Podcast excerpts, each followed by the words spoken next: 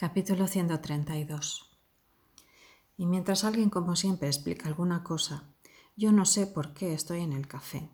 En todos los cafés, en el Elephant and Castle, en el Dupont Barbès, en el Sacher, en el Pedroqui, en el Gijón, en el Greco, en el Café de la Pes, en el Café Mozart, en el Florian, en el Capulade, en Les Demagots, en el bar que saca las sillas a la plaza del Coleone, en el café Dante a 50 metros de la tumba de los calígeros, y la cara como quemada por las lágrimas de Santa María egipcíaca en un sarcófago rosa.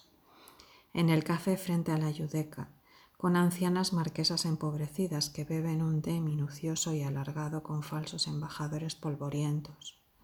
En el Jandilla, en el Flocos, en el Cluny, en el Richmond de Suipacha, en el Olmo, en la Closerie des Lilas, en el Estefan, que está en la Roma Larmé, en el Tokio, que está en Chivilcoy, en el Café Ocean, Kifum, en el Opera Café, en el Dom, en el Café Duby Export, en los cafés de cualquier lado donde we make our meek adjustments, contented with such random consolations as the wind deposits in slithered and too ample pockets.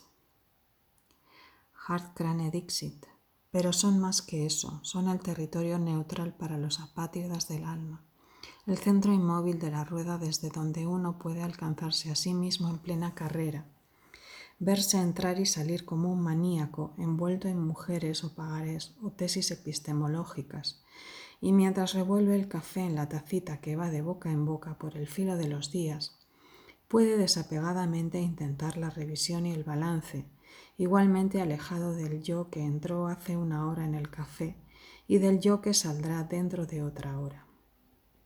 Autotestigo y autojuez, autobiógrafo irónico entre dos cigarrillos. En los cafés me acuerdo de los sueños.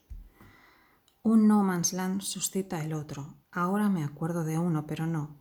Solamente me acuerdo de que debí soñar algo maravilloso y que al final me sentía como expulsado, oyéndome pero a la fuerza, del sueño que irremediablemente quedaba a mis espaldas.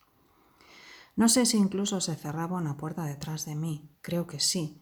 De hecho, se establecía una separación entre lo ya soñado, perfecto, esférico, concluido, y el ahora. Pero yo seguía durmiendo, lo de la expulsión y la puerta cerrándose también lo soñé. Una certidumbre sola y terrible dominaba ese instante de tránsito dentro del sueño, saber que irremisiblemente esa expulsión comportaba el olvido total de la maravilla previa. Supongo que la sensación de puerta cerrándose era eso, el olvido fatal e instantáneo. Lo más asombroso es acordarme también de haber soñado que me olvidaba del sueño anterior y de que ese sueño tenía que ser olvidado, yo expulsado de su esfera concluida. Todo eso tendrá, me imagino, una raíz edénica.